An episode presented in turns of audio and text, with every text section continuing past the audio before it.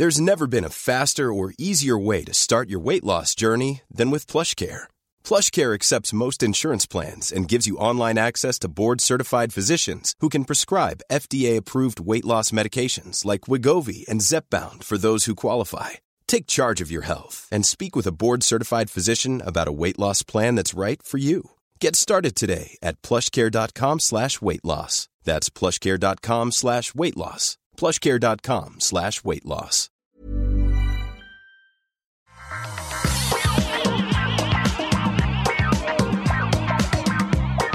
Bonjour à tous et bienvenue sur le Rendez-vous Tech, l'émission où on vous résume de manière simple et compréhensible toute l'actualité tech, internet et gadgets. Je suis Patrick Béja, nous sommes en mai 2020 et je suis très heureux de recevoir aujourd'hui euh, Marion et Jeff, Marion Doumain et Jeff Clavier. Marion depuis euh, son chez elle parisien et Jeff depuis son chez lui californien. Comment allez-vous, messieurs, dames? Personne en même temps. Surtout, ne parlez pas. Ah, on est poli, euh, et moi je laisse la parole aux dames. Bah, très bien, Marion, tu es en forme Oula, mais là on t'entend plus du coup. C'est beaucoup trop, trop bas le son. On faisait des réglages avant d'enregistrer, là tout à coup, on t'entend plus. Et est-ce que là vous m'entendez? Mais oui, c'est beaucoup mieux. Ok, eh, bon, j'espère que ça va aller, que je vais pas parler trop fort ou pas assez fort. ouais, j'ai l'impression que ça risque de, de fluctuer. Jeff, comment ça va? Ça va, bah, je suis en fait pas chez moi, je suis dans mon bureau, mais je devrais pas être dans mon bureau parce qu'on est encore en confinement, mais je passe les matinées dans mon bureau et l'après-midi à la maison. Et bah ça va, on attend avec impatience euh, qu'on fasse la même chose que la France, donc on réouvre petit à petit, mais on a encore beaucoup de cas, hmm. on n'a pas beaucoup de tests, et donc c'est très prudent de, de limiter euh, les dégâts et donc de rester chez soi. D'accord. Et toi, tu es à ton bureau tout seul, bien sûr je suis à mon bureau tout seul. Euh, littéralement, j'ai euh, un building pour moi tout seul. Donc, c'est très safe. c'est bien confinement, enfin distanciation sociale. Euh, bah écoutez, aujourd'hui on va parler de plusieurs sujets. Jeff est là pour une demi-heure, donc on va essayer de mettre à profit ses grandes connaissances de venture capitaliste de la Silicon Valley, et euh, il nous quittera ensuite quand on aura égrené quelques sujets, dont le rachat de Giphy par Facebook. On va aussi parler de euh, cette tendance dont on parle déjà depuis quelque temps, du, du, travail à se télétravailliser après le confinement, parce qu'il y a beaucoup de sociétés qui se sont rendues compte que c'était peut-être pas plus mal de faire les choses comme ça. On va évidemment également parler de la loi Avia, dont on a beaucoup parlé par le passé, mais maintenant elle a été votée, donc euh, on va refaire un petit topo dessus.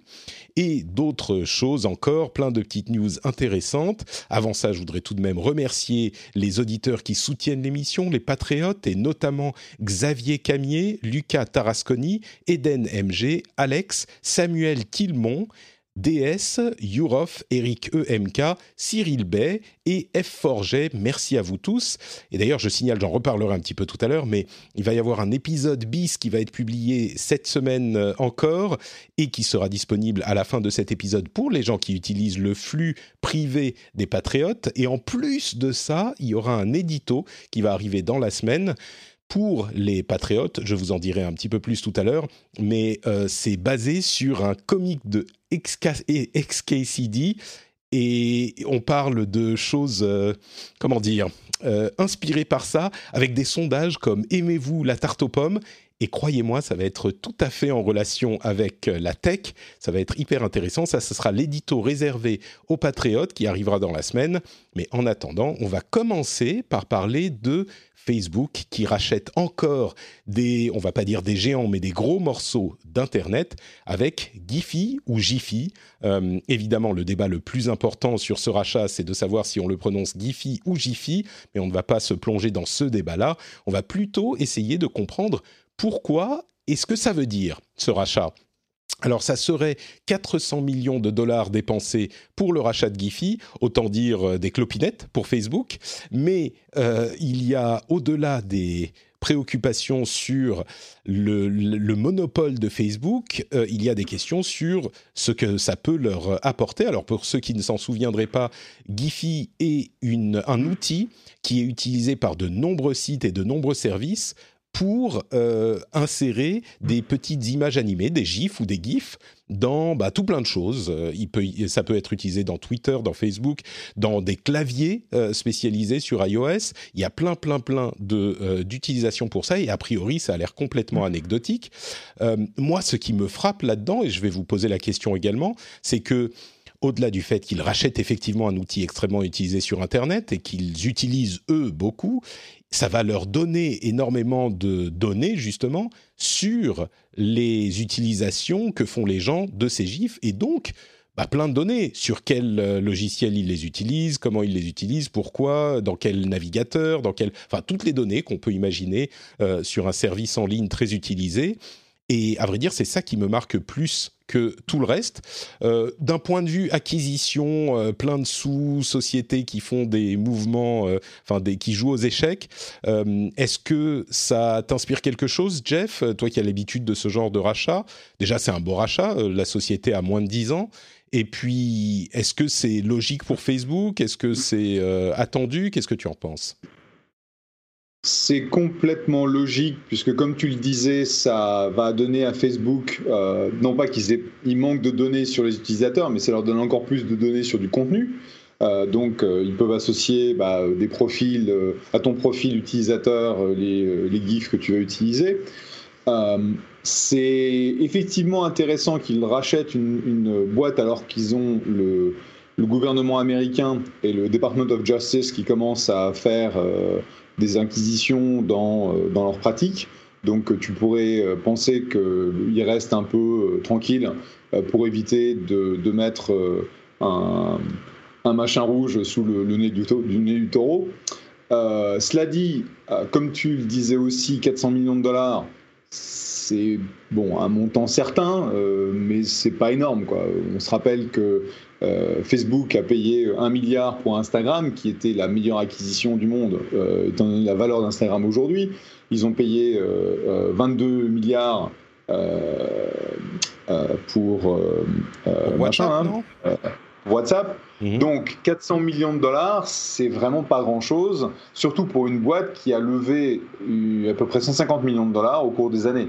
Donc, si tu veux, c'est une belle sortie, mais euh, si je parle à mes copains qui ont investi dans le dernier tour euh, de, de Giphy ou Jiffy, je ne sais même pas si c'est l'un ou l'autre, euh, on va dire Jiffy, bah, je pense qu'ils seront plutôt mécontents parce qu'ils vont juste récupérer leur argent. Quoi. Donc, mm. belle sortie pour les fondateurs et les investisseurs qui étaient là dès le début, mais pas extraordinaire, tout bien considéré on peut imaginer que euh, Giphy avait peut-être pas des perspectives incroyables pour l'avenir pour monter encore plus leur euh, valeur boursière. Ils étaient à 600 millions de dollars au dernier round euh, de, levée de fonds, donc ils ont été rachetés à 400 millions.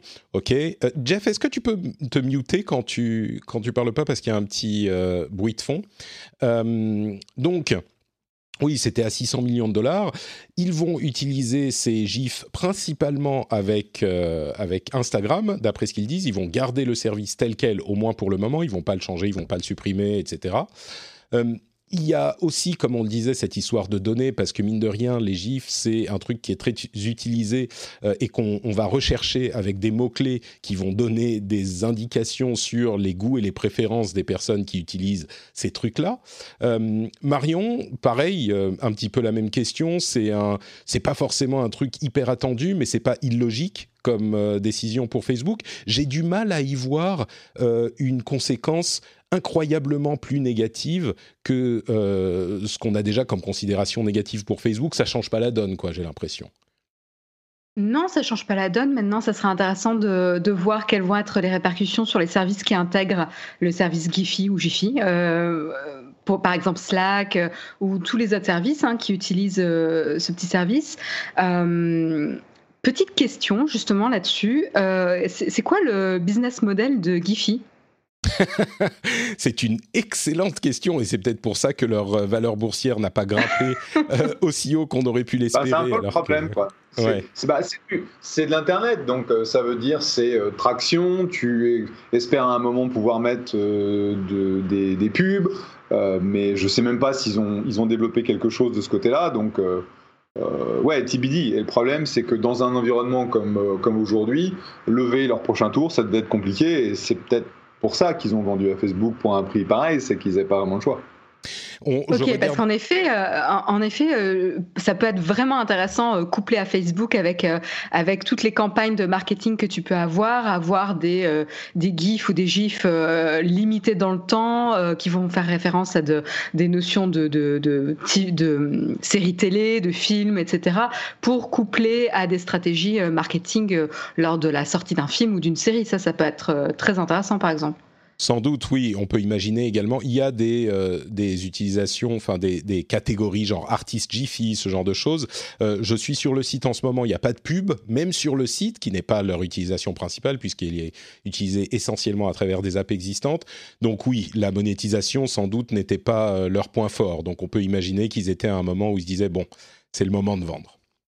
Euh, ah, peut-être pas, hein, peut-être qu'ils essayaient de lever de l'argent, qu'ils n'avaient pas réussi et que hmm. tu vois, quand tu as une boîte comme ça, qui est quand même une boîte assez phare et importante dans le monde de l'internet, qui se vend pour moins que la valeur du dernier tour, qui était il y a quelques années, ça veut dire qu'en gros, ils n'ont pas réussi à, atteindre les objectifs que s'étaient fixés les, euh, les, investisseurs dans le dernier tour.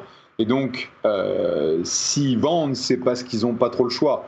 Tu vois, hmm. donc euh, ils ont, à mon avis, et je ne sais absolument pas parce que j'étais pas impliqué dans la boîte, on n'investit pas dans ce genre de truc.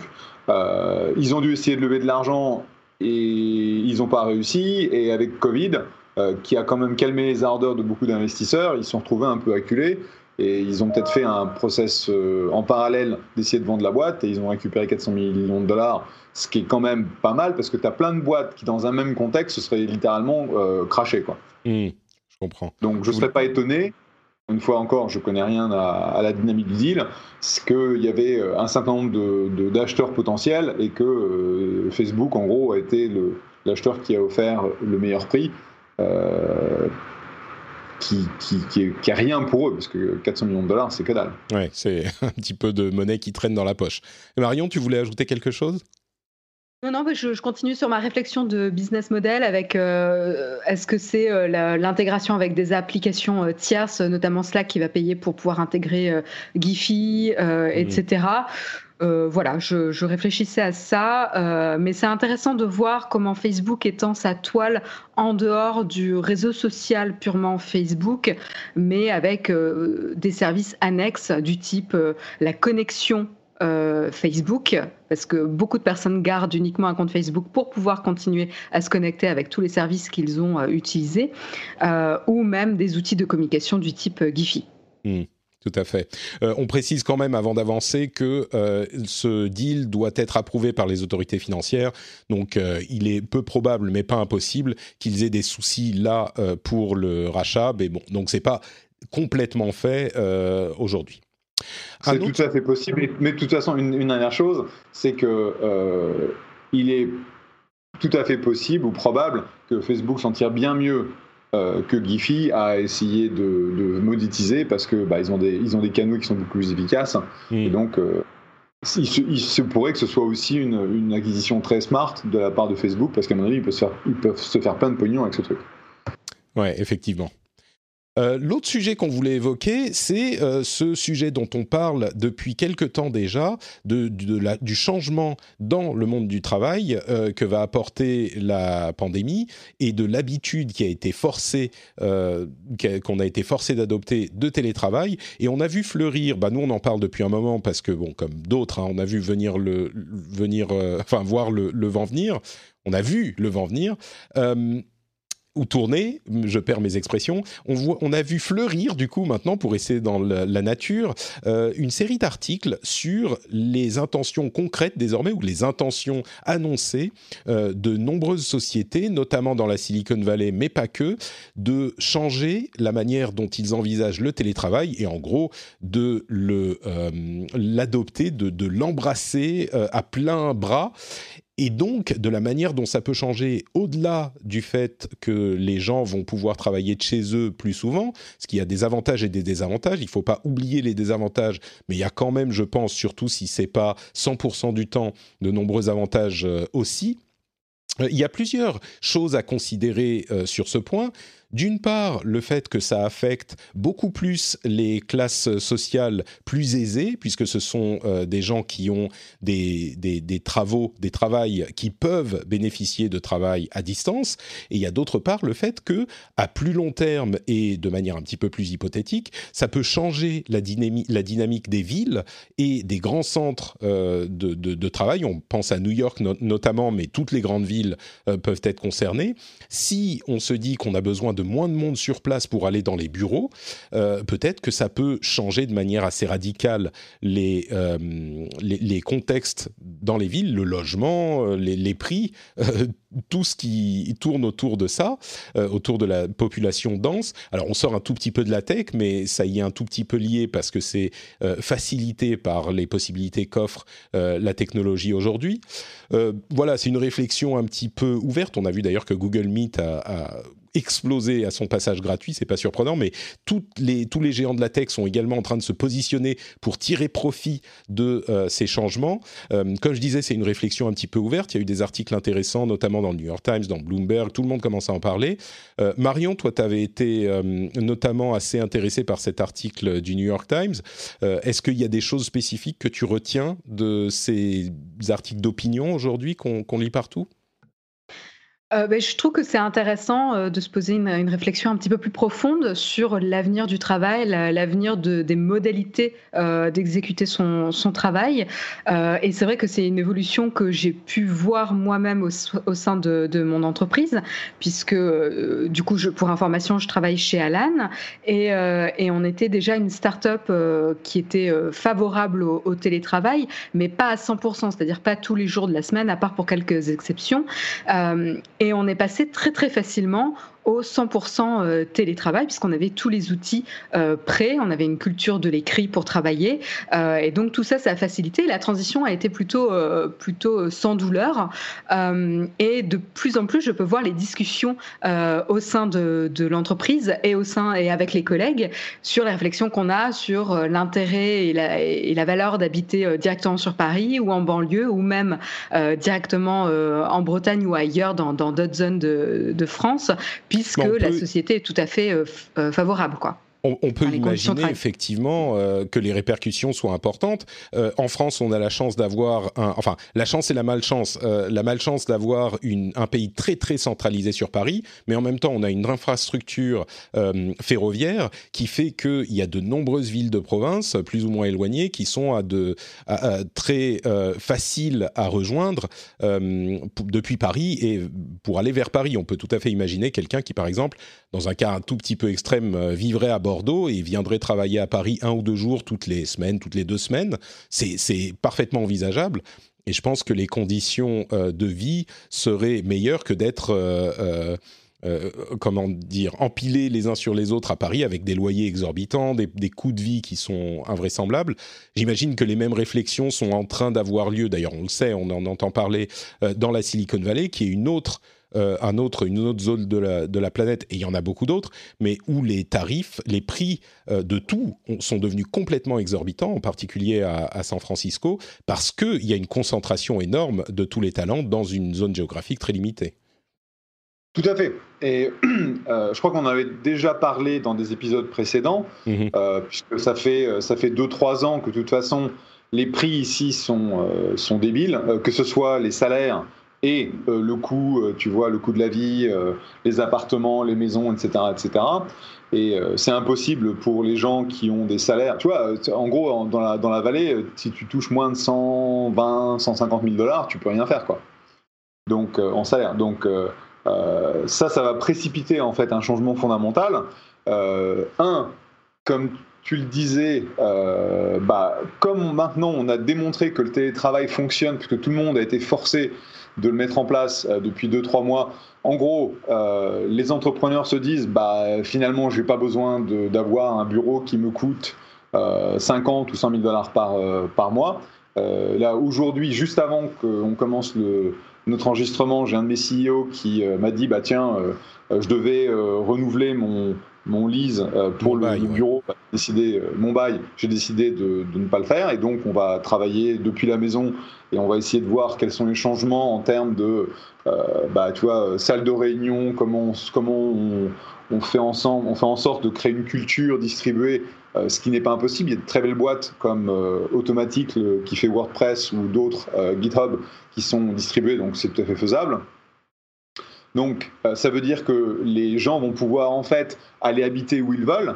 Il n'y a plus besoin pour être, pour faire partie d'une belle histoire d'une start-up de San Francisco d'être à San Francisco et ça va complètement re, redéfinir aux États-Unis la façon dont les gens vont, euh, bah, vont habiter, vont bouger, vont euh, décider de, de, de, monter une famille, euh, parce que ça sert à rien de, coller dans un appartement pour avoir une chambre à 3000 dollars à San Francisco, alors que pour le même prix, tu peux avoir un grand terrain, une grande maison dans le Montana ou dans le Dakota. Donc, ça veut dire aussi que ça va redistribuer les richesses, puisque les gens qui font du fric dans les startups euh, vont aussi euh, en bénéficier quand ils seront bah, euh, à Pétaouchnok quelque part dans la, aux États-Unis. Et donc, cette concentration de richesse que l'on a aujourd'hui à New York, à San Francisco, va, va être beaucoup plus large. C'est en fait une très bonne nouvelle. J'ai du mal à voir un côté vraiment négatif à tout ça. Alors, je suis sûr qu'on pourra en trouver. Je suis sûr qu'il y a un petit peu de d'enthousiasme technophile qui fait de la solutionnite également et que il va y avoir des, des effets pervers qu'on n'avait pas imaginés. J'en suis certain, mais il n'empêche qu'en y réfléchissant très sérieusement et de manière aussi objective que je peux, j'ai du mal à voir vraiment les effets négatifs. Euh, le, redistribution des... Alors peut-être que les salaires seront moins élevés, effectivement, parce que les gens n'ont pas besoin d'habiter dans une métropole où tout est hors de prix, c'est possible, mais du coup, ça redistribue, euh, ça, fait une sorte de dé-gentrification, euh, euh, une dé... Bah, oui, le problème, c'est que, c'est ce que j'allais dire, c'est qu'avec tout le fric que San Francisco avait, à cause de la... ou grâce à la concentration, c'était un bordel sans nom, donc là où tout le monde va se barrer parce que c'est trop cher, euh, ça, va devenir, euh, ça va devenir absolument abominable. Quoi. Je ne sais pas ce qui va devenir de San Francisco. Bah, donc c'est ça l'aspect pervers. Je pense qu'il y a euh, quand même des, des, centres qui vont rester. Tu vois, Paris reste une capitale, San Francisco reste important pour la tech. Ça va pas tout à coup transformer les villes qui étaient concentrées en désert. Mais par contre, ça risque de contrer un petit peu cette tendance qu'on voit depuis des, des années. Euh, le seul point que je verrais, c'est qu'il faut une infrastructure Internet solide pour que les gens, bah, sans infrastructure Internet, les, travailleurs, euh, les employés ne peuvent pas s'installer quelque part. Donc euh, ça, c'est important euh, à réfléchir et je pense que si on doit tirer une leçon de ça, c'est que toutes les villes qui souhaitent attirer et avoir un, redémarrage économique là où elles étaient peut-être un peu abandonnées une, sur une pente descendante, elles ont intérêt à s'assurer qu'elles ont une bonne infrastructure Internet parce que sinon elles ne seront pas des candidats à la relocalisation de tous ces gens-là. quoi. Je te confirme que c'est la principale difficulté qu'on rencontre euh, avec certaines personnes qui sont pas en effet, qui ont, qui sont pas en effet euh, à Paris ou même à Paris des fois il y a des problèmes. Euh, et du coup, notamment pour les États-Unis, ça peut être un vrai, un vrai enjeu de pouvoir travailler sur cette infrastructure-là parce qu'ils sont mm. encore plus mal lotis et plus inégaux sur sur cet accès à l'infrastructure. Mm. Bon, parlons un petit peu euh, en conclusion de cette première partie de la loi Avia, justement. Alors, on en avait parlé quand elle avait été discutée à l'Assemblée. Maintenant, elle a été votée. Elle entre en vigueur début juillet. De quoi s'agit-il exactement? Il s'agit d'une loi euh, qui veut lutter contre la haine en ligne et surtout sa diffusion sur les réseaux sociaux euh, et sur Internet en général.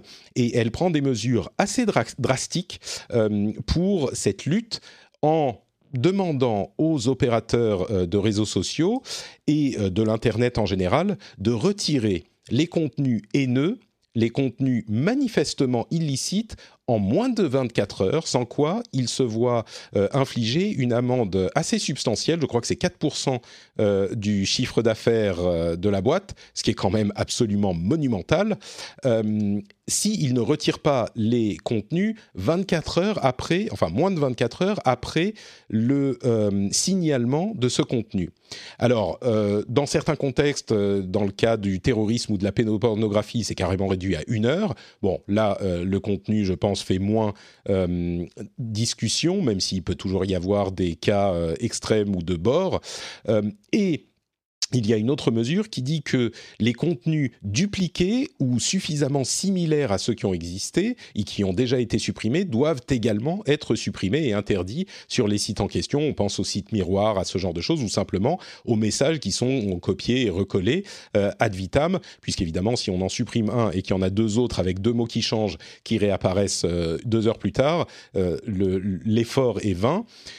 La grande euh, problématique que pose cette, euh, cette loi, euh, la peur liberticide que pose cette loi, c'est que, alors, au-delà de la question de oh mon Dieu, c'est un, un, principe qui est inacceptable, qu'on pourrait peut-être discuter, mais si on parle de manière très concrète et réaliste, le problème est que les réseaux sociaux, apeurés par l'amende extrêmement importantes vont euh, verser dans l'excès et se mettre à censurer des choses qui ne devraient pas l'être.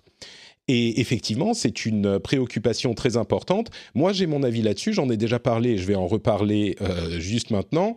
Euh, je suis peut-être un petit peu plus mesuré dans mon opposition à cette loi, peut-être même un petit peu plus que mesuré, euh, et je vais vous expliquer pourquoi dans un moment. Mais euh, Jeff doit nous quitter bientôt. Euh, qu'est-ce que tu penses de ce type de, loi et peut-être de cette loi en particulier? Je l'ai résumé en, gros, hein, mais sur le principe. Ah ouais. Bah, est-ce qu'il y a une définition claire de ce que c'est qu'un contenu haineux? Et, je eh pense que l'amende est complètement débile. C'est n'importe quoi. je veux dire, si, ça, si, si tu es un, un un réseau social qui doit euh, décider si tu opères en France ou pas, tu regardes ton revenu, tu regardes ton risque, tu commences à te poser la question. C'est sûr que l'amende est quand même euh, particulièrement importante. Pour répondre à ta question, euh, c'est un des points qui, moi, me fait mesurer un petit peu mon opposition, c'est que les contenus haineux sont définis par la loi, c'est-à-dire qu'on a... Bah, l'incitation à la, haine, ça inclut la haine raciale, euh, l'homophobie, le sexisme, etc. C'est défini. Euh, en tout cas, euh, c'est défini autant que ça peut l'être dans la loi, donc c'est de ça qu'on parle. Et la définition de, la, de cette nouvelle loi qui passe, c'est le contenu manifestement illicite.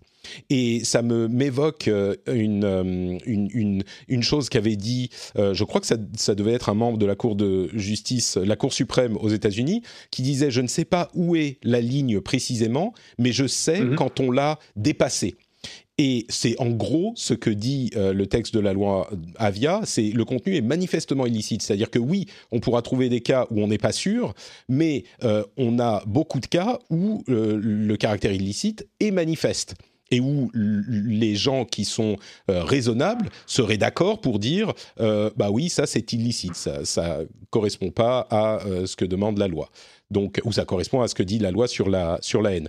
Est-ce que ça ça te rassure un petit peu ou pas tellement? Non parce que c'est comme d'habitude, ça va être, ça va nécessiter des interprétations et comme tu le disais, étant donné l'impact pour les pour les boîtes s'ils se prennent l'amende euh, bah, ça veut dire qu'ils vont virer euh, le contenu qui pourrait éventuellement être euh, limite ou pas parce qu'ils vont pas prendre de risques. Et hmm. donc ça va, ça va porter atteinte à la, à la liberté d'expression parce que bah, First Amendment, c'est tu, tu, exprimes ce que tu, ce que tu penses, même si tu n'es pas d'accord avec, avec le monde, tu peux faire ton, ta position, enfin exprimer ta position, et c'est c'est de la censure. Hmm. Donc, oh, c'est une loi de censure. D'accord, donc tu es dans le camp de ceux qui sont très opposés à cette loi, je le comprends. Euh, on va te laisser partir parce que tu as un rendez-vous et j'ai entendu ton bip. Merci de nous avoir apporté ton éclairage et ta, ta sagesse, Jeff. Et Avec grand plaisir. Bonne journée. On essaiera de faire un peu plus long, la prochaine fois. Allez, grosse bisous à tous. Merci, Jeff. Salut. Et donc, euh, je me retourne vers toi, Marion, à nouveau. Euh, est-ce que tu es de, l'avis de Jeff également? Est-ce que la loi va trop loin? Et est-ce que cette amende de... Je crois bien que c'est 4%, hein, je ne crois pas dire de bêtises, mais euh, de 4% du chiffre d'affaires est tellement importante que ça va provoquer des dérives Oui, je en fait, je suis assez, euh, enfin, je suis complètement de l'avis de Jeff sur ce coup-là. Euh, c'est-à-dire que les sanctions sont telles que euh, les, les, services vont faire des raccourcis parce qu'en fait, c'est le plus efficace pour limiter les risques et les raccourcis vont rendre invisible potentiellement une certaine partie de la population et, et vont encourager la, la, censure, vont déployer la censure. Donc ça, c'est un vrai, un vrai problème encore une fois. Et là aussi où on donne le pouvoir à ces services, ces sociétés euh, privées de définir euh, notre espace d'expression. Et ça, euh, parce qu'on a des lois qui sont, punitives. Et, ça, je ne pense pas que ce soit la meilleure méthode de le faire. C'est la plus facile, mais c'est pas forcément la plus efficace. Et aujourd'hui, il n'y a pas grand-chose, j'ai l'impression, sur le sujet de la prévention, qui est certes le plus compliqué, mais celui qui a l'effet le plus bénéfique sur le long terme. Euh, je, ne suis pas tout à fait d'accord quand tu dis qu'il y a rien sur la prévention. Euh, il y a beaucoup. Alors j'ai pas lu en détail, donc euh, non non pas, pas, dans cette loi. Pas, pas, dans cette loi, je suis tout à fait d'accord. Cette loi est uniquement répressive, on est tout à fait d'accord. Mais il y a des efforts qui sont faits d'une manière générale dans l'écosystème par les réseaux sociaux sur l'information quant aux fausses informations, à la désinformation et à ce type de, de euh, d'incitation à la haine, il y a des, des, comment dire, une favorisation dans l'algorithme de contenu non signalé, de ce genre de choses. Et euh, c'est le problème, c'est que oui, oui, ça c'est pas de la prévention. Hein. Alors comment est-ce que tu euh, comment est-ce que tu implémentes la prévention du, du coup? Tu dis c'est plus facile. J'aimerais bien savoir ce que tu non, préconiserais. C'est plus difficile. ah, pardon, oui, tu dis c'est plus difficile. Mais qu'est-ce que tu préconiserais alors? Bah, ça commence déjà avec l'éducation, mais là on sort, on sort du domaine de, la tech. je mais, euh, mais, je suis d'accord avec toi que les, les, plateformes font euh, des efforts, mais encore une fois, euh, je, là c'est vraiment par rapport à cette loi. je ne pense pas que ce soit le plus efficace, et encore une fois, c'est la France qui agit dans son coin parce qu'elle veut bouger euh, vite et potentiellement du coup euh, motiver euh, l'Europe à bouger un peu plus vite que prévu. Mais, mais je pense qu'encore une fois, les, les, enfin, les, comment dire, les règles définies sur Internet sont difficilement applicables et, limitables aux frontières d'un pays. Donc ça, c'est un petit peu compliqué aussi. Je pense qu'on aurait plus de poids et plus de, de chances d'avoir un effet bénéfique si on, on réfléchissait à l'échelle de l'Europe. Alors c'est très bien, tu as, euh, enfin toi et Jeff, vous avez montré euh, toutes les limites de la loi et c'est bien que vous les ayez euh, mentionnées parce que du coup ça me donne l'opportunité de faire ce que je préfère faire dans cette émission, c'est-à-dire, vous l'avez entendu venir, c'est le petit jingle, Patrick se fait l'avocat du diable. et Il te faut vraiment un jingle là. non mais c'est vrai. et donc je vais essayer de défendre un petit peu cette loi et je vais en parler en trois points pour essayer de la défendre. Euh, d'une part, la première chose, c'est cet élément dont je parlais euh, tout à l'heure, le fait que ça soit manifestement illicite. Et on a euh, de nombreux échos en permanence, mais même pas de nombreux. On a l'impression parfois que l'intégralité de l'Internet se plaint du fait qu'il y a des choses parfaitement inacceptables qui existent sur les réseaux sociaux et que ces réseaux sociaux ne font rien.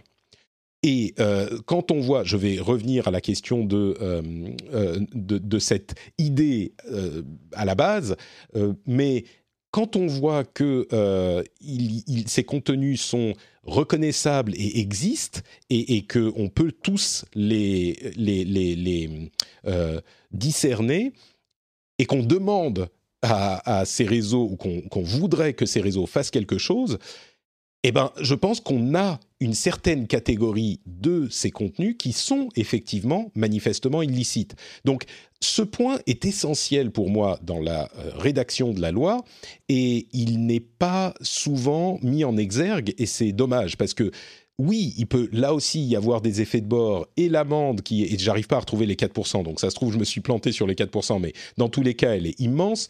Euh, l'amende qui est importante peut pousser ces réseaux à prendre des décisions euh, dans ce sens-là quand ça serait moins souhaitable, mais il y a des effets de bord partout. Je te, confirme les 4%. Hein. D'accord, merci. C'est euh, dans l'article de Numérama. j'avais, j'avais bien lu quand même la nature de la loi. mais oui, il y a ce, cet aspect qui est manifestement illicite, c'est pas tous les contenus qu'on n'aime pas. C'est les, les, contenus dont on peut se dire ah bah oui là, il y a franchement pas, il y a pas de débat. Et ensuite on peut se dire ah mais parfois ils se diront ah il y a peut-être débat, il y a peut-être pas débat ça me paraît être un raisonnement un tout petit peu euh, pinailleur, un tout petit peu. Je comprends l'argument, mais bon, je suis dans mon rôle d'avocat du diable. Il y a quand même des contenus, on se dit oui, là, on est d'accord, c'est n'importe quoi. Quand il y a euh, des, des, contenus qui, euh, je sais pas moi, qui vont dire euh, Hitler avait raison, les Juifs sont une sous-race, ou je sais pas, les Noirs sont biologiquement plus plus cons que les Blancs voilà, là, il n'y a pas vraiment de contestation possible. Euh, après, il y a plein de contre-exemples. On va dire, ah, il y a quelqu'un qui disait ça pour rigoler, ou je sais pas. Bon, ensuite, on est dans le cadre de la loi d'incitation à la haine raciale. Si c'est manifeste, il y a des contenus qui vont rentrer dans cette catégorie. Euh, l'autre euh, élément que je veux mentionner, je disais trois, mais du coup, je vais peut-être en, Je crois que je me souviens que de deux d'entre eux. c'est un, élément qui est cristallisé par un papier de Laurent Chemla, pionnier de l'Internet euh, bien connu, euh, sur Mediapart, dans, son blog sur, Mediapart, qui dit euh, il, parfois, il vaut mieux ne rien faire que de faire quelque chose. Il, critique cette idée qu'il faut faire quelque chose. Et je comprends le raisonnement d'un point de vue philosophique. D'ailleurs, il, a intitulé son article de manière, j'ai trouvé un petit peu pompeuse, primum, primum non nocere, en latin le serment d'Hippocrate. En gros, d'abord, on ne fait pas de, je le connais en anglais, first do no harm, mais il n'explique pas ce que ça veut dire spécifiquement dans, son article. Bref, ça c'est euh, un truc qui m'a euh, un petit peu dérangé moi. Mais bon, euh, il dit en gros, on appelle les gens à faire quelque chose, mais parfois il vaut mieux ne rien faire plutôt que de faire quelque chose. Je le comprends philosophiquement, mais il y a quand même le, sentiment qu'on a, qui est peut-être un petit peu une constatation empirique, mais qui me semble avoir de la légitimité comme constatation, c'est que euh, les gens, hashtag les gens, demandent à ce que quelque chose soit fait. Et on ne peut pas à la fois exiger que quelque chose soit fait et dire ensuite ah mais non parfois il vaut mieux ne rien faire. On ne peut pas se plaindre de tout et ensuite se plaindre du contraire. Et, ça, c'est quelque chose qui est, qui est fort dans ma réflexion sur ce sujet, c'est que euh, il y a une vraie demande de la population de euh, prendre une mesure contraignante envers ces réseaux sociaux. On dit tout le temps ah mais il pourrait, ah mais il saurait. je le vois tout le temps moi dans mes dans mes euh, dans mes mon expérience de réseaux sociaux et ensuite dire ah bah non voilà euh, là c'est trop. Du coup proposer des solutions. Et Monsieur Chemla, je suis assez convaincu qu'il est plutôt du camp des gens euh, qui ne sont pas spécialement amoureux de. Euh, disons que bon, je veux pas parler pour lui, mais je suis sûr qu'il y a beaucoup de gens qui critiquent cette loi aujourd'hui, qui critiquent également de manière aussi véhémente les réseaux sociaux hier ou demain.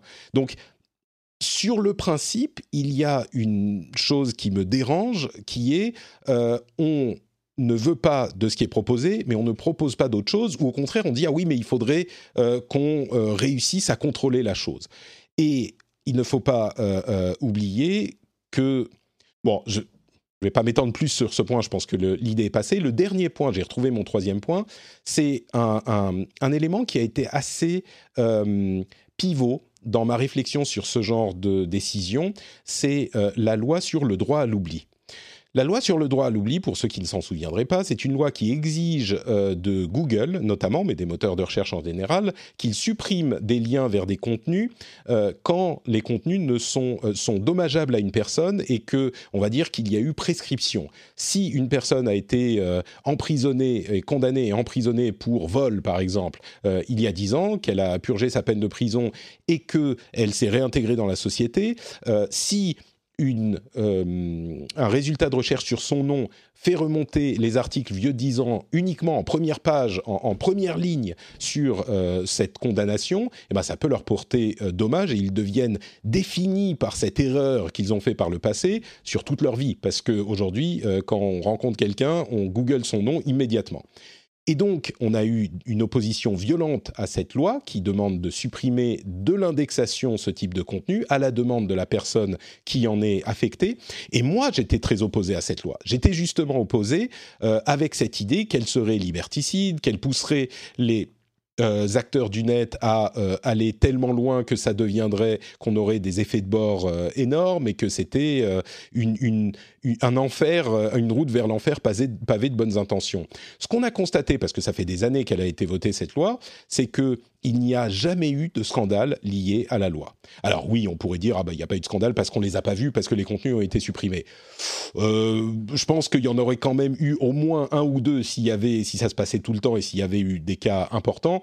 Euh, on aurait eu un ou deux qui se seraient vus. Quoi, euh, c'est pas possible que ça arrive, que ça affecte notre société de manière euh, hyper fréquente et qu'on n'en ait jamais vu et jamais entendu parler. Donc, j'étais sur le principe sur une question un petit peu théorique opposée à la loi en question, à la loi sur le droit à l'oubli, et j'ai constaté que dans la pratique, eh ben, c'était appliqué de manière, semble-t-il, euh, euh, bah, que c'était applicable euh, dans l'esprit dans lequel elle a été écrite. Donc ça me fait prendre un petit peu de recul et ça me fait prendre un peu plus de pincettes dans mes critiques envers cette loi, pour lesquelles d'ailleurs les critiques sont très similaires. Est-ce que j'ai avancé des arguments un petit peu convaincants ou est-ce que tu restes sur ton, ta position d'opposition à cette loi, Marion? Je pense que je suis encore plus sur ma position parce que je suis absolument pas d'accord avec tes arguments. D'accord. ok, bah écoute, je te laisse le mot de la fin sur ce, sujet. Euh, qu'est-ce que tu as trouvé euh, abusif dans ma position? C'est pas abusif, mais euh, je pense que se dire il vaut mieux faire quelque chose que ne rien faire du tout, c'est très très dangereux comme, euh, comme déclaration. Et on pourrait appliquer ce principe sur ah bah pour que tout le monde soit en sécurité, parce qu'on peut se dire que toute la population est d'accord pour être en sécurité, eh ben on va créer des backdoors partout, qui est un sujet que ah. tu aimes bien. Je sais qu'on a souvent traité dans le rendez-vous tech. Donc du coup, tu peux appliquer exactement le même principe et voir un petit peu les dérives dans d'autres contextes et le danger que représente ce genre de raccourci en fait. Euh, donc en effet, le débat quand même la loi en elle-même. Je regarde la loi en elle-même. Je dis pas euh, c'est la porte ouverte à toutes les fenêtres. Euh, je, dis dans le cadre de cette loi-là, ça me paraît pas être, tu vois, c'est pas des backdoors partout. Je suis pas en train de bah, dire. C'est là où on est c'est là où on n'est pas d'accord en fait. Hmm. C'est justement, c'est où est-ce que tu places la limite entre rien faire, c'est pire que de faire quelque chose. et là, on n'a peut-être pas les mêmes, en effet, les mêmes compréhensions, en tout cas les mêmes perceptions des limites et où est-ce qu'elle doit se placer. Donc c'est là où on peut en effet ne pas être d'accord. Et je pense que justement avoir des personnes qui poussent pour quelque chose et des personnes qui disent attention cette application n'est pas euh, adaptée. Euh, D'accord, on râle en France facilement pour beaucoup de choses et pour tout, euh, et souvent on n'apporte pas de solution, mais le, la discussion est intéressante et permet d'aller plus loin dans la réflexion. Euh, ah, bien sûr, je suis pas en train de dire qu'il ne faut pas y avoir de discussion. Bien sûr, bien sûr. D'ailleurs, euh, sans discussion, cette émission serait très courte. Hein. Ça serait juste moi qui dis ce qui est vrai et ce qui est faux. ça serait beaucoup plus intéressant, mais moins populaire, je pense. Je suis pas sûre que ce soit beaucoup plus intéressant parce que je pense que ce qui fait le sel du rendez-vous texte, c'est justement quand Patrick Béja fait euh, justement l'avocat du diable. D'accord. Bon, écoute. Et ton euh, dernier point, ton dernier point qui était, rappelle-le-moi. je ne sais plus. Oui, la, la loi sur le droit à l'oubli. Oui, le droit à l'oubli, la différence fondamentale entre la loi sur le droit à l'oubli et euh, cette loi-là, c'est que le droit à l'oubli s'applique en euh, un cas par cas, c'est-à-dire une personne va demander à enlever euh, une référence, une URL, etc. la loi Avia s'applique en général sur des filtres généraux et du coup l'impact n'est pas du tout comparable.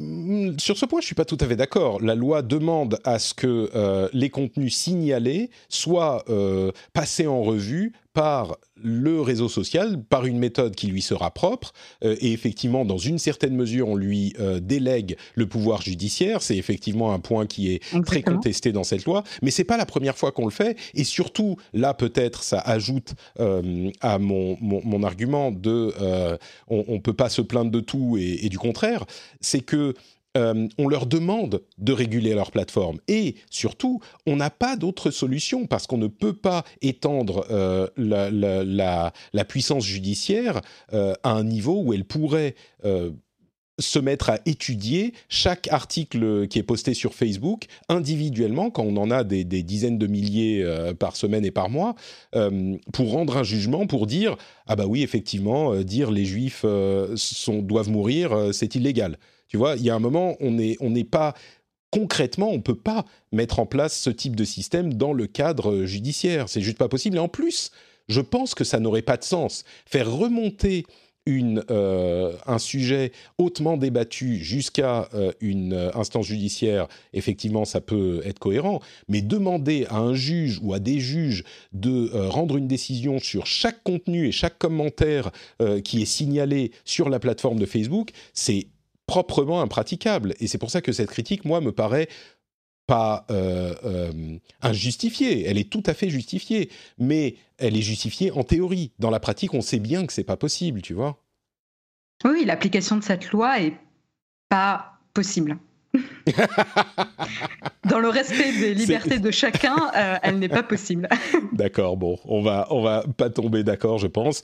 Euh, évidemment, l'énorme avantage que j'ai dans cette conversation, c'est que euh, m'étant fait l'avocat du diable, je peux, si la loi dérape et mène à une situation absolument intenable, je peux parfaitement dire que je ne la défendais quand ma position d'avocat du diable et qu'en réalité j'étais parfaitement contre. Donc euh, je suis dans une position extrêmement confortable aujourd'hui. Planning for your next trip? Elevate your travel style with Quince. Quince has all the jet-setting essentials you'll want for your next getaway, like European linen, premium luggage options, buttery soft Italian leather bags, and so much more. And is all priced at 50 to 80% less than similar brands. Plus, Quince only works with factories that use safe and ethical manufacturing practices. Pack your bags with high-quality essentials you'll be wearing for vacations to come with Quince. Go to quince.com/pack for free shipping and 365-day returns. Hiring for your small business? If you're not looking for professionals on LinkedIn, you're looking in the wrong place. That's like looking for your car keys in a fish tank.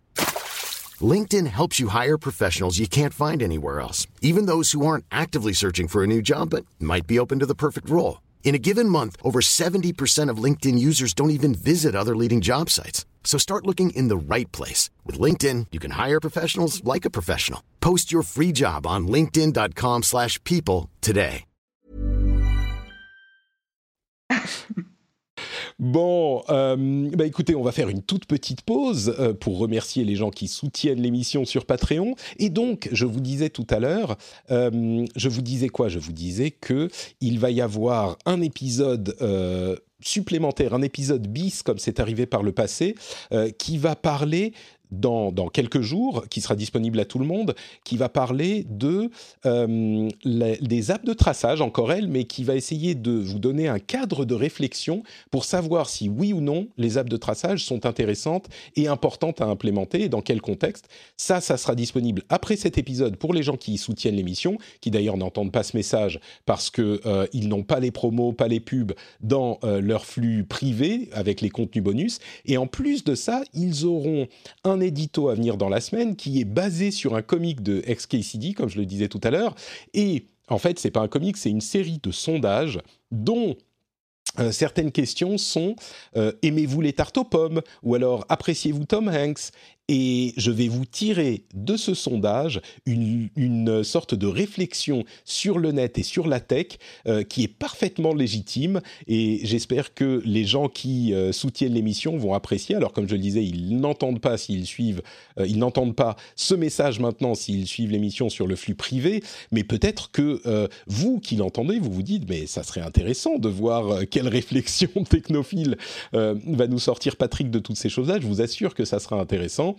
Et en plus de ça, bien sûr, si vous soutenez l'émission, vous avez droit à plein d'autres bonus. Vous avez droit au plaisir et à la fierté de soutenir l'émission, de la rendre euh, possible tout simplement. C'est grâce à vous, à ceux qui soutiennent l'émission, que l'émission existe pour tout le monde tout simplement. Et donc, comme la semaine dernière, je vais vous dire, euh, mais pourquoi pas vous? Euh, Si vous appréciez l'émission, si vous en avez les moyens, évidemment, je veux jamais que quelqu'un qui n'a pas les moyens, qui est dans une situation difficile, soutienne l'émission. Il a a, il ou elle a mieux à faire avec ses sous. Mais si vous en avez les moyens, si vous appréciez l'édition, bah pourquoi pas? Posez-vous la question. Bah peut-être. En plus, j'ai des bonus. En plus, j'aide les gens qui ne peuvent pas soutenir l'émission à la voir quand même bah pourquoi pas, allez, euh, patreon.com slash rdvtech, quand vous rentrez chez vous, quand vous ouvrez le frigo, ah bah maintenant le, la distanciation sociale et le confinement sont un petit peu allégés, donc euh, quand vous rentrez à la maison, même quand vous êtes dans le bus, vous pouvez le faire depuis votre euh, téléphone mobile,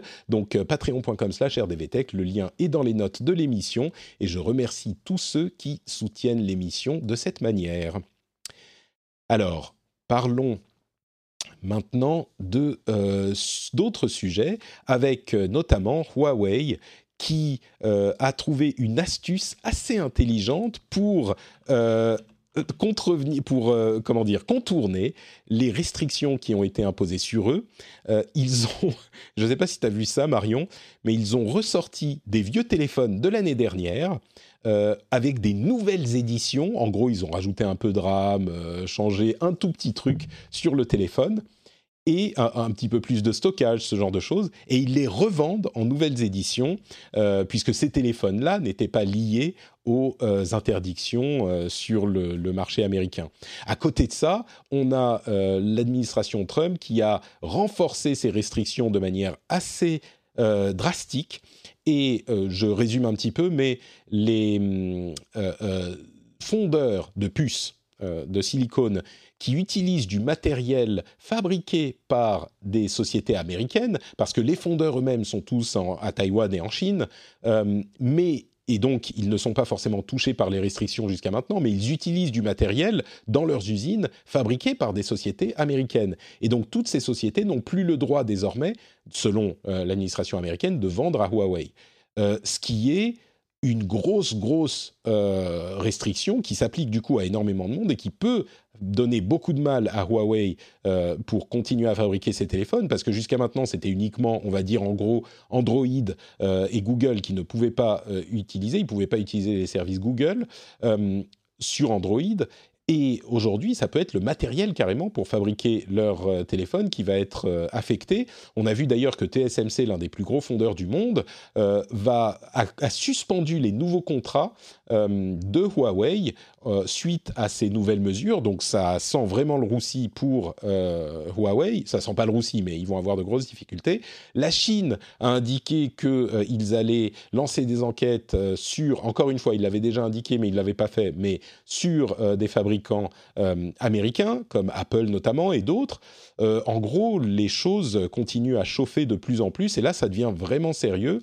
Euh, à côté de ça, TSMC, on en parlait un petit peu en rigolant la semaine dernière avec Cédric, des usines aux États-Unis de TSMC, ils en ont déjà effectivement, mais là, ils ont annoncé concrètement la construction d'une nouvelle usine qui devrait sortir de terre en 2024, donc c'est pas pour tout de suite, et fabriquer des puces en 5 nanomètres. Donc là aussi, c'est une technologie qui aujourd'hui n'est pas la toute dernière et qui sera encore moins la toute dernière en 2024, mais euh, ils ont une capacité d'ailleurs relativement restreinte. Hein. Elle aura une capacité de 20 000, euh, comment on dit, dalles, galettes, euh, contre 12 millions euh, pour la société TSMC l'année dernière. Donc, euh, bon, 20 000 par mois contre 12 millions par an, euh, c'est une capacité assez limitée, mais il n'empêche, ça concrétise cette promesse de l'administration Trump de ramener, ou en tout cas d'augmenter la fabrication tech et la manufacture aux États-Unis, et ça pourrait être le début de quelque chose de plus qui se construit sur la durée euh, à terme. Alors, à quel point les deux sujets sont liés, je ne sais pas, mais ce qui est sûr, c'est que ça chauffe encore plus que ça ne chauffait déjà. Ils sont assez sérieux. Est-ce que c'est pour, euh, euh, pas brouiller les pistes, mais faire oublier aux gens les problèmes de l'épidémie, je ne sais pas, mais en tout cas, ça, ça chauffe clairement.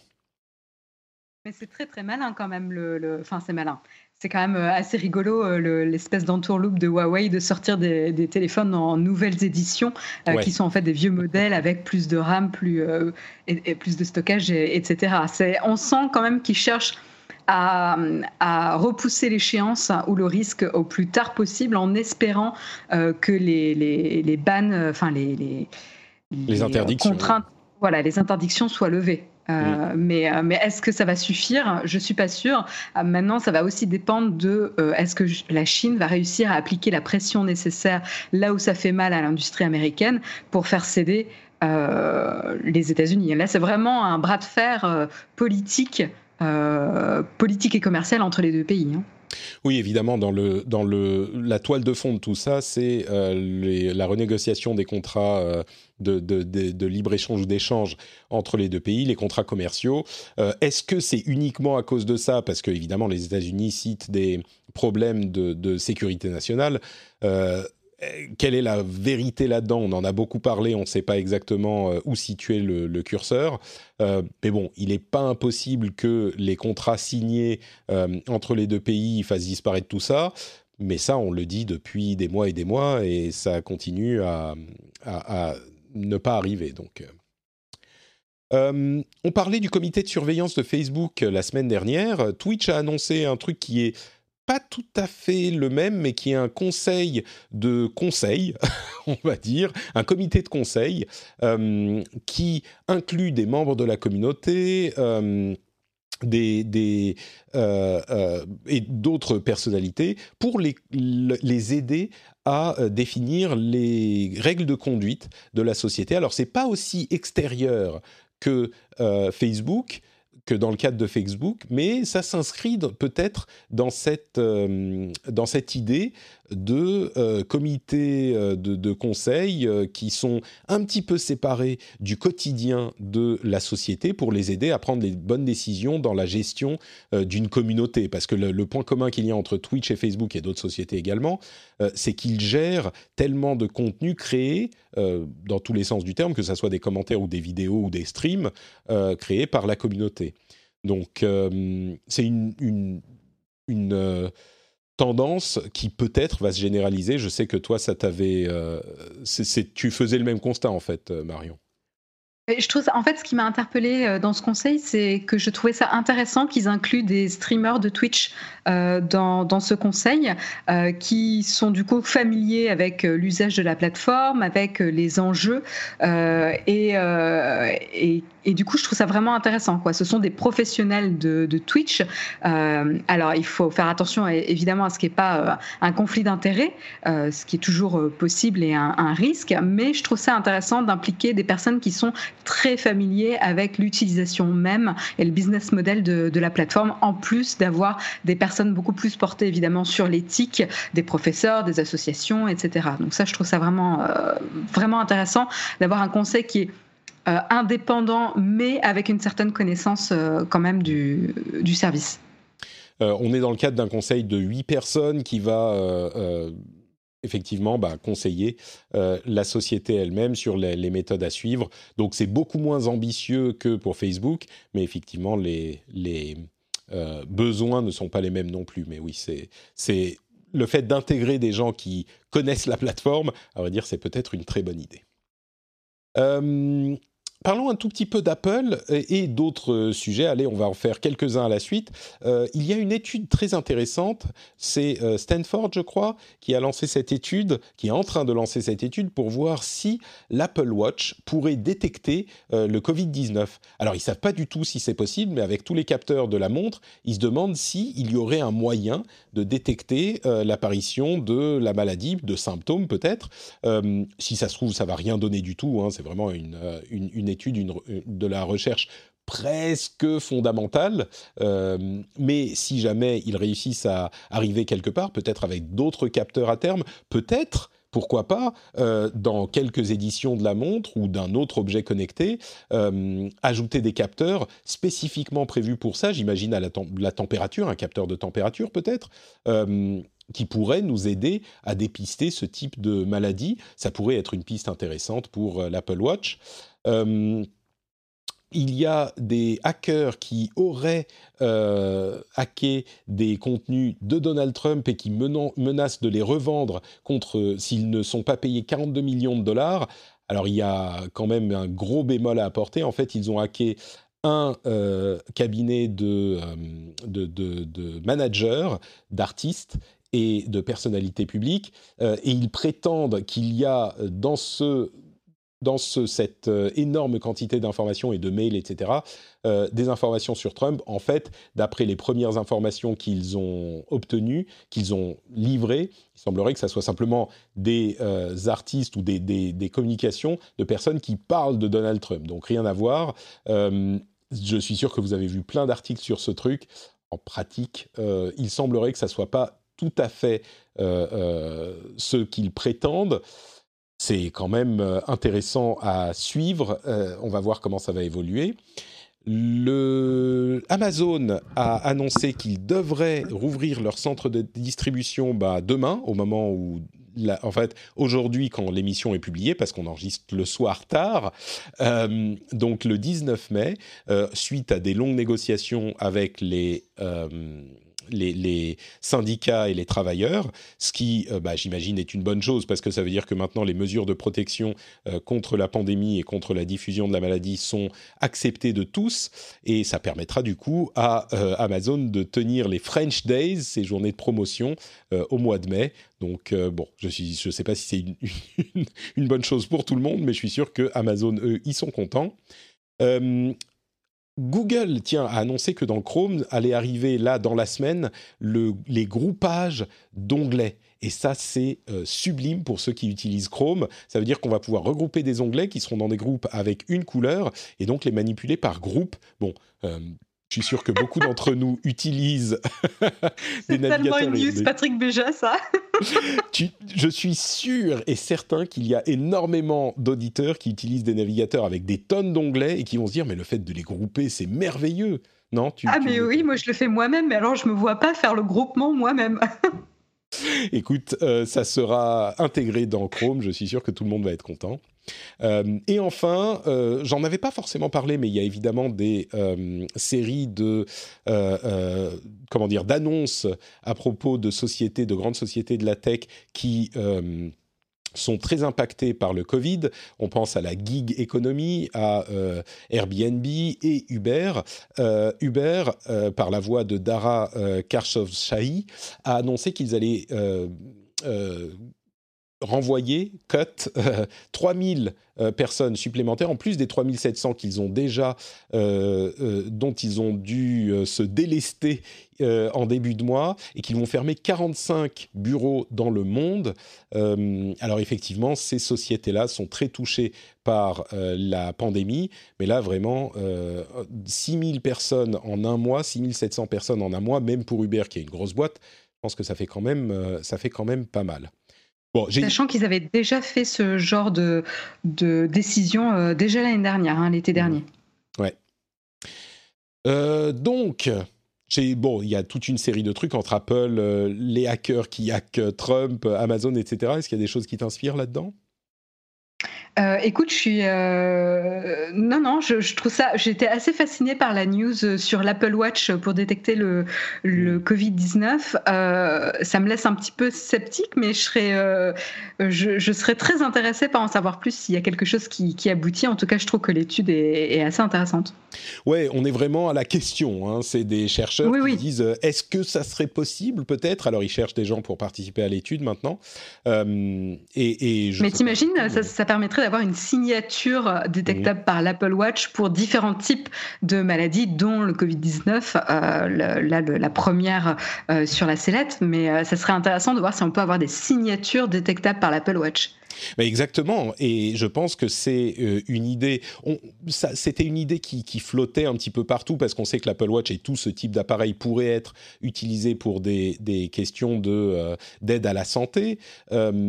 et évidemment, si on arrive quelque part, euh, ça s'arrêtera pas au Covid-19. On peut, si ça peut donner quelque chose. Et effectivement, je plaisantais pas en disant peut-être qu'Apple va voir ça et se dire quel capteur supplémentaire on peut ajouter à notre appareil euh, pour essayer de d'aider à ce type de détection parce que ça en ferait un outil euh, magique. Imagine, effectivement, comme tu le dis, si on a avec une Apple Watch, bon, on parle de l'Apple Watch parce que c'est de celle-là qu'on parle, mais on pourrait avoir d'autres euh, objets connectés de ce type, mais euh, l'Apple Watch qui pourrait te dire, en plus de euh, des problèmes cardiaques qu'on a déjà vu avec le, le l'ECG euh, qui a été intégré il y a un ou deux ans, qui pourrait simplement te dire ah bah là y a un truc bizarre. Peut-être que il faudrait que tu te, que tu ailles voir un médecin pour tel truc, tu vois, qui te dise. Est-ce que tu as déjà eu la rougeole dans ta vie bah, Peut-être que tu vois. Non, mais c'est vrai que c'est complètement aligné avec le, le pivot qu'ils ont amorcé avec l'Apple Watch de passer d'un accessoire de mode haut de gamme au milieu de gamme à, un objet qui va t'aider à prendre soin de ta santé. Mm. Et le dernier sujet que je voudrais évoquer, c'est devenu une tradition ici, euh, c'est le Stop Covid et les apps de traçage. Alors pour le Stop Covid, euh, une nouvelle qui n'est pas très réjouissante, euh, ils ont, le gouvernement a publié les premières sources de l'application sur GitHub comme il l'avait promis, sauf que ça s'est fait sous les, les éclats de rire de la communauté des développeurs qui ont constaté qu'il n'y avait en fait rien dans, cette, dans ces sources. Euh, il n'y avait que des documents parfaitement standards, peu de code ou pas de code, euh, donc c'est euh, quelque chose de parfaitement inutile. Alors, un tout petit peu de, recul, c'est le premier commit, ils vont en faire d'autres et on ne peut pas imaginer qu'il n'y ait pas de documents de, de, code source de l'application, mais là clairement c'est pas un bon premier pas. Et à côté de ça, pour les applications de traçage en général, on a eu euh, notamment, mais pas que, un rappel à l'ordre de l'Union européenne qui a demandé aux euh, gouvernements nationaux de faire en sorte que l'interopérabilité des applications de traçage euh, soit prise en compte. Alors, le gouvernement français dit qu'ils sont en train de travailler avec différents euh, gouvernements pour s'assurer que leur système soit interopérable. Ok, très bien. Mais encore une fois, et on commence à devenir un disque rayé, euh, le système d'Apple et Google était prévu pour ça dès le départ, euh, et il aurait été un casse-tête de plus en moins euh, s'il avait été adopté dès le début, tout simplement parce qu'il avait été prévu pour être. Bah, c'est le même système pour tout le monde, donc l'un des gros avantages était qu'il était interopérable. Et les recommandations de l'Union européenne incluaient cette interopérabilité qui aurait été de facto proposée avec ce système, encore un de ses avantages, alors que maintenant il faut discuter avec les autres pays, dire euh, oui, alors vous, faites comment, nous on va faire comme ça, etc. etc.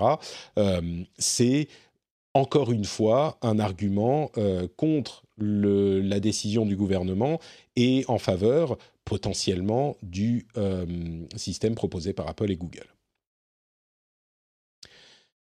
Donc voilà, euh, et donc cette question d'interopérabilité euh, a été relevée par de nombreux journalistes, et donc c'est pas un sujet à prendre à la légère, ça a des implications importantes, notamment pour les transfrontaliers par exemple. C'était quelque chose qui était euh, qui aurait dû être euh, pris en compte dès le début et pas maintenant qu'on commence à discuter.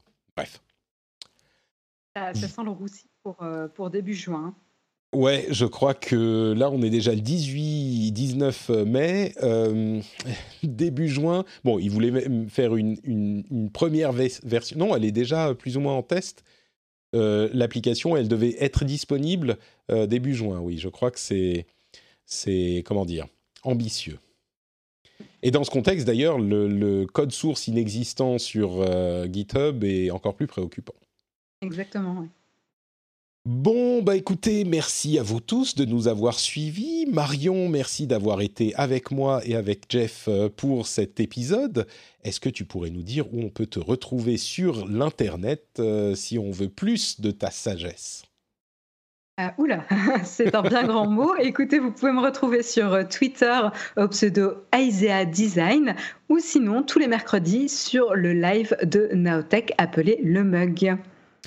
Magnifique, merci beaucoup. Pour ma part, c'est Note Patrick sur Twitter, Facebook et Instagram. Euh, d'ailleurs, je viens de, poster en story une photo de la haie que j'ai dû tailler. Euh, non, mais j'ai failli mourir mais c'est une haie de pin. Tant que ça. Non, mais elle est, elle est monumentale cette haie. C'est, un, c'est vraiment, c'est un monument, tu vois. Si euh, c'est l'équivalent de la Tour Eiffel, mais pour la Finlande. Enfin, c'est et je l'ai faite euh, en, plusieurs jours, mais j'ai failli. Je suis pas fait. Tu vois, moi, je suis, euh, je fais partie des gens qui sont assis à un bureau. Tout, toutes et qui regardent les petits animaux sauvages à, travers la fenêtre, c'est ça? Moi, je suis tes, tes photos. C'est moins des petits animaux qui défilent. T'as as vu le renard? Que, oui, bah oui, oui, il y a quelques jours. J'ai vu les biches, j'ai vu le renard. Il y a, y a mon, mon, fils qui a couru après un lapin il y a quelques jours. Enfin, un lapin, un, un lièvre, il y a quelques jours. Il l'a pas rattrapé, hein, je vous rassure. Euh, et donc, si vous voulez tout ça et bien d'autres choses, c'est sur Instagram, NotePatrick. Euh, et vous pouvez également venir discuter de tout ce dont on a parlé sur FrenchSpin.fr dans l'article de l'épisode. Je suis certain que certains d'entre vous auront beaucoup de choses à dire sur notamment euh, nos, nos, discussions sur la loi Avia, entre autres. Et si vous voulez évidemment soutenir l'émission, vous savez où il faut aller, patreon.com slash rdvtech. Ça prend deux minutes. Hein, c'est vraiment, euh, vous, choisissez tout, vous décidez tout. Donc, euh, si vous écoutez depuis un moment, comme je le disais, pourquoi pas? Pourquoi? Posez-vous la question. Regardez, maintenant, euh, regardez dans votre fort intérieur, demandez-vous, mais en fait, pourquoi est-ce que je ne soutiens pas le rendez-vous tech? Pourquoi? Et si votre réponse c'est Mais enfin Patrick, je soutiens le rendez-vous tech, là je vous dis merci, vous êtes quelqu'un d'extraordinaire et je vous aime d'amour.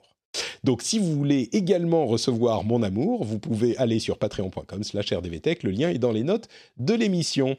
Et d'ailleurs, si vous écoutez cette émission sur le flux privé des Patriotes, vous avez euh, tout de suite le, le, petit contenu bis qui, est, euh, qui vous est proposé là maintenant. Si vous êtes sur le flux public, eh ben, vous l'aurez dans quelques jours. Et si vous êtes sur le flux privé, dans quelques jours, vous aurez exclusivement pour vous cet éditorial dont je parlais tout à l'heure, avec euh, des réflexions qui sont parties d'un bête comique de XKCD et qui sont... Euh, bon, je suis en train de les, de, de les survendre un peu. C'est juste un truc auquel j'ai pensé en fait. Mais je pense que ça sera intéressant.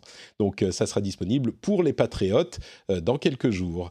Je vous remercie tous de nous avoir écouté et je vous donne rendez-vous dans une semaine pour un nouvel épisode. Ciao à tous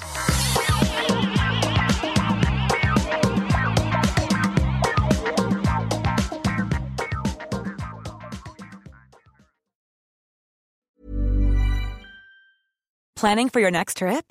Elevate your travel style with Quince. Quince has all the jet-setting essentials you'll want for your next getaway, like European linen, premium luggage options, buttery soft Italian leather bags, and so much more and is all priced at 50 to 80% less than similar brands.